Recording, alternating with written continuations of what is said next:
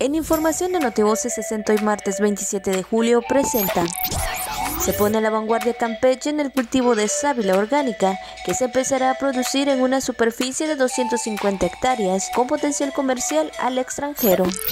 Dos obras en materia de seguridad deberán continuar el próximo gobierno estatal, declaró el secretario de Desarrollo Urbano, Obras Públicas e Infraestructura, Edilberto Buenfil Montalvo. El Instituto de Capacitación para el Trabajo del Estado de Campeche cumplirá con el cronograma estipulado para la transición de funciones a la próxima administración estatal.